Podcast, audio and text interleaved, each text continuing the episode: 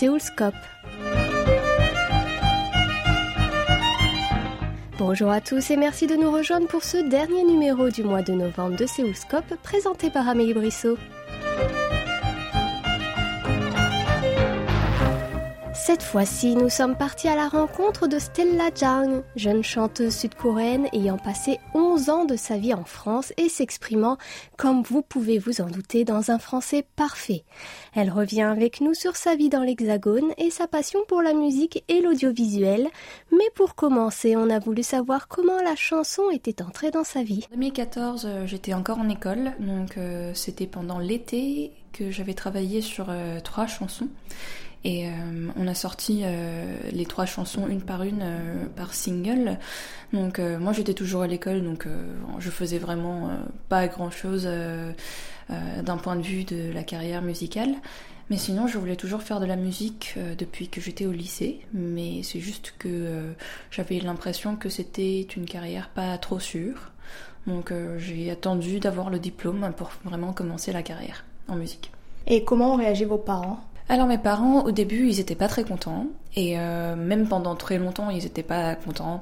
Donc euh, j'ai dû faire euh, un compromis avec mes parents, comme quoi j'allais j'allais essayer juste un an au départ. Et si j'arrive pas à percer dans, dans cette année-là, que j'allais arrêter, que je vais me mettre dans le dans le marché de travail. Heureusement, j'ai pu percer plus ou moins, donc je continue toujours la carrière dans la musique. Et mes parents sont très supportifs maintenant. Vous êtes compositrice, auteur, interprète. Où trouvez-vous l'inspiration Dans votre quotidien, par exemple? Oui, je pense que euh, c'est surtout euh, dans ma vie quotidienne que je trouve mon inspiration, parce que euh, c'est surtout des chansons sur, sur les choses qui peuvent, qui peuvent arriver à tout le monde. Je parle de, de mon salaire, en pensant à l'époque où j'étais toujours salariée, et je, je parle de tout, mais j'essaie de pas trop écrire que des chansons d'amour, parce que c'est surtout le thème le plus traité dans le monde musical.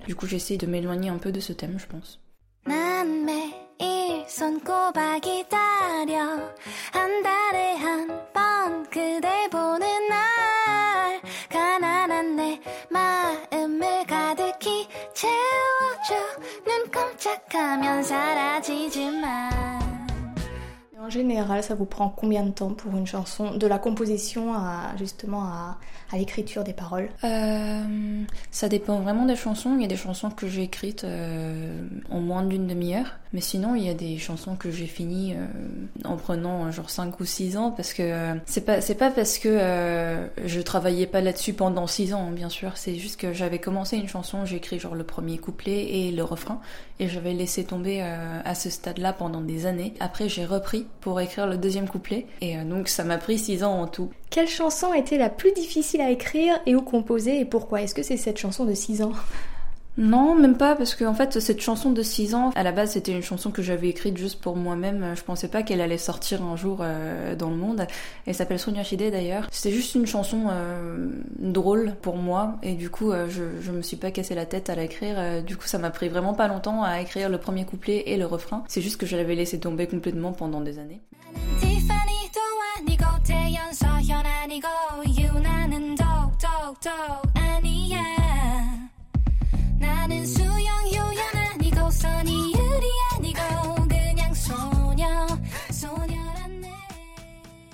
Mais sinon, je pense que la chanson qui a été la plus difficile à écrire, c'était Keruk. Mais peut-être que c'était pas la plus difficile à écrire, mais la plus difficile à développer. Parce que euh, juste l'écriture, ça m'avait pas pris très très longtemps, je pense. Mais euh, on a changé le tempo, on a changé, changé le, la clé de la chanson. Et euh, c'est ça qui m'avait un peu tracassé. Est-ce que vous pourriez nous interpréter a cappella l'un de vos morceaux? Oui, alors je pense que je vais vous chanter justement la chanson dont je vous ai parlé, Keruk.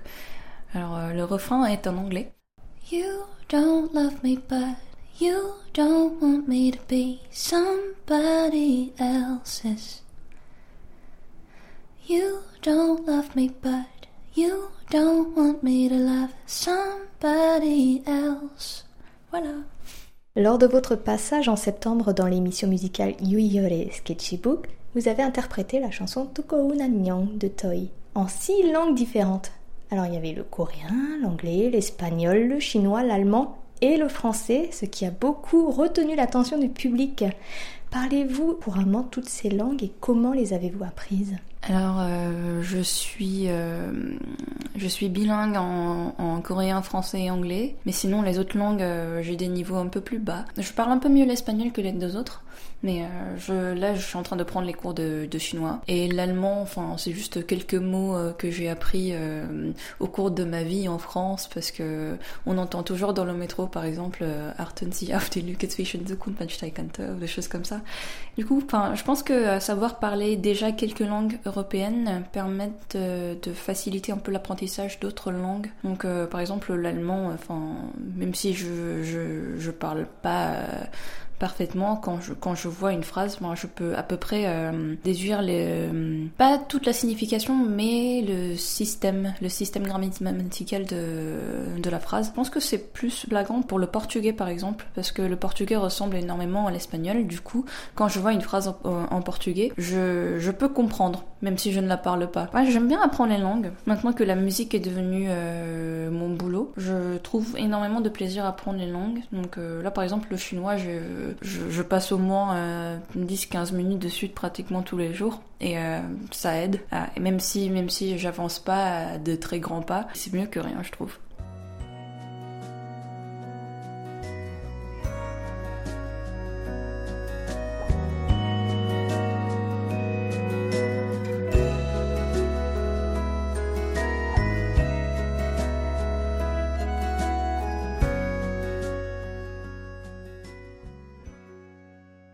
Comme on peut l'entendre, votre français est parfait.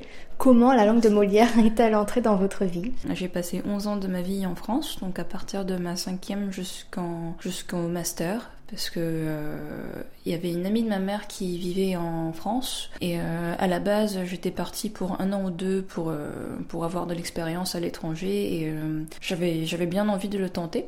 Et euh, au final, je, je, suis restée beaucoup plus longtemps que prévu, mais j'ai bien aimé ma vie en France. Et euh, maintenant que je vis en Corée, ça me manque de temps en temps. Donc voilà. Donc vous êtes partie à 12 ans. Vous aviez pas peur à 12 ans d'être aussi loin de vos parents? Maintenant que j'y pense, c'était euh, c'était un choix complètement fou. Mais à l'époque, je me rendais pas compte parce que j'étais trop petite. J'avais j'avais aucune idée de ce qui m'attendait en France. En plus, je parlais pas français et euh, je me disais juste que ah mais euh, partir à l'étranger, ça a l'air bien. Et euh, j'étais j'étais juste toute simple dans ma tête. Du coup, je suis partie et euh, une fois que je suis arrivée en France, enfin je me suis rendu compte que c'était pas ça quoi. et justement, en tant que petite fille, comment vous avez appréhendé le, le français? Parce que vous êtes allée directement au collège à ce moment-là. Au départ, j'étais dans une classe euh, pour les non-francophones. Donc il y en a pas dans tous les collèges, mais il y a des collèges qui ont des classes pour les non-francophones parce que enfin il n'y avait pas que moi qui était à l'école euh, pour, euh, pour apprendre le français en tant qu'étranger. Et du coup, j'ai passé, j'ai dû passer genre 3-4 mois dans cette classe. Et après, on m'a mis dans la classe normale pour l'après-midi seulement. Donc, je passais la matinée à apprendre que le français et l'après-midi avec la classe française. Donc voilà, et ça n'a pas été difficile après trois ou quatre mois seulement de cours de français? Si, c'était difficile, mais euh, en fait, ce qui m'avait vraiment aidé, c'était les, euh, colonies de vacances euh, pendant l'été. Donc j'ai énormément appris à l'oral pendant ces deux semaines de colonies de vacances. Donc j'ai j'ai presque l'impression que j'ai appris plus en deux semaines que pendant les trois mois à l'école en apprenant la grammaire et tout ça. Donc c'était parce que c'était aussi parce que j'étais jeune, enfin j'avais 12 ans, je pense que si je repars dans un autre pays complètement étranger à cet âge-là, je pense que j'aurais du mal à mal à devenir bilingue. Votre chanson française préférée euh, alors, enfin, j'aurais du mal à en, citer qu'une, mais euh, si, si je cite une chanson française que j'écoute beaucoup en ce moment, ce serait euh, J'attends de Ben Mazué. Avez-vous essayé de composer en français? Alors j'ai déjà fait plusieurs tentatives. Et euh, ce fut un échec. C'est parce que je pense que c'est parce que j'ai pas j'ai pas du tout l'habitude d'écrire euh, des paroles en français. Et surtout que j'écoute beaucoup plus de chansons euh, en anglais qu'en français. Donc c'est contradictoire c'est un peu paradoxal parce que je parle mieux français que l'anglais mais j'ai plus de mal à écrire les paroles en français qu'en anglais. Donc euh, je pense qu'il faudrait, il faudrait que je, je m'y mette un jour, mais voilà, j'ai encore du mal. Des collaborations avec des artistes francophones. Euh, Alors j'en ai jamais fait jusque-là, mais euh, j'avais fait un, j'avais fait une tournée en Corée avec des artistes francophones en mars parce que c'était la fête de la francophonie en Corée. Et du coup ça s'appelait Mars en folie. Et du coup j'ai fait une tournée avec un groupe français qui s'appelle Kids et une artiste suisse qui s'appelle Fanny Depoule et ça j'ai adoré cette tournée. Enfin j'ai trouvé ça génial de de faire des interactions avec des, euh, des artistes francophones parce qu'en Corée, j'avoue que j'ai pas trop euh, d'opportunités de, rencontrer des artistes francophones, c'est surtout des artistes coréens que je rencontre ici. Donc euh, ça m'a bien marqué cette expérience. Donc si, si je peux avoir une opportunité de faire des collaborations avec des artistes francophones, je suis ouverte. Nice to meet you.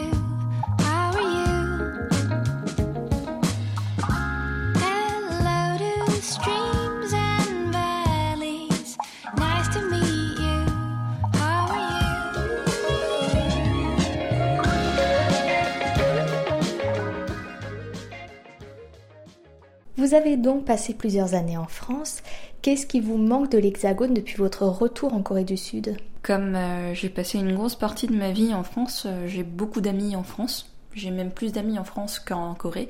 Mais maintenant que j'ai rencontré des amis en Corée, euh, enfin, ça va. Enfin, ils me manquent quand même, mais je les vois de temps en temps quand je rentre en France ou ils viennent me voir de temps en temps aussi mais enfin j'arrive pas à aller euh, aux fêtes d'anniversaire par exemple ou euh, des petites euh, réunifications je sais pas une soirée chez une pote des choses comme ça. Ça ça me manque.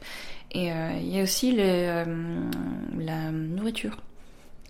Donc la raclette par exemple. Et oui, ça me rappelle, euh, ça me rappelle une, euh, une de mes vacances de Noël. Donc j'étais invitée euh, chez une amie qui avait un chalet dans, le, dans la Savoie. Donc j'étais partie pour le ski et on, a, on mangeait de la raclette, tartiflette et fondue et tout ça. C'était bon. Que de bons souvenirs.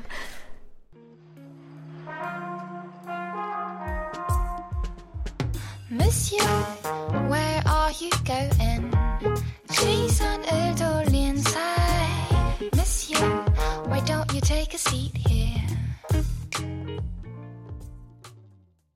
Et on revient à votre musique. Comment définiriez-vous votre style musical? Euh, Alors moi, j'essaye de pas euh, trop me, me définir un style musical parce que euh, j'ai plusieurs goûts. Donc il y a beaucoup de musique, beaucoup de styles de musique que j'ai envie de tenter. Donc je pense que à partir du moment où je dis que je suis limitée à un certain genre, euh, j'ai l'impression que ça va me limiter aussi dans les, euh, dans les musiques que je vais faire euh, dans l'avenir. Donc j'essaye un peu tout en ce moment. Donc au début, ça m'avait un petit peu frustré d'essayer plusieurs styles de musique parce que j'avais l'impression que ça veut dire que j'ai pas de style pour moi-même.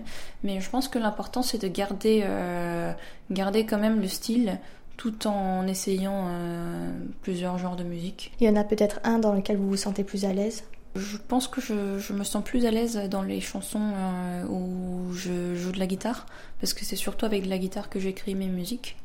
Mais euh, là en ce moment j'essaie des choses euh, de plus en plus différentes, donc j'espère que je me sentirai plus à l'aise dans d'autres styles aussi. Que souhaitez-vous transmettre à travers vos chansons?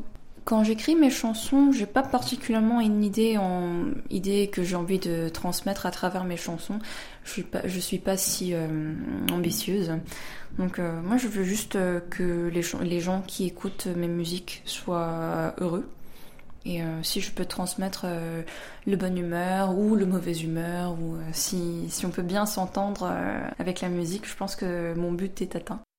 Depuis le 24 novembre, Stella Jang passe tous les samedis dans une nouvelle émission de la KBS, la maison mère de KBS World Radio, intitulée Sam Chong-dong, Harmony ou la grand-mère du quartier de Sam Chong-dong, qui présente des mamies cordon bleu venues de six pays différents, dont la France et la Belgique.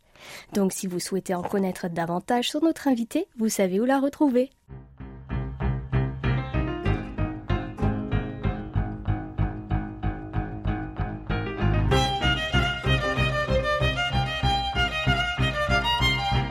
Nous arrivons au terme de cette émission. Vous pouvez la réécouter sur notre site internet world.kbs.co.kr French.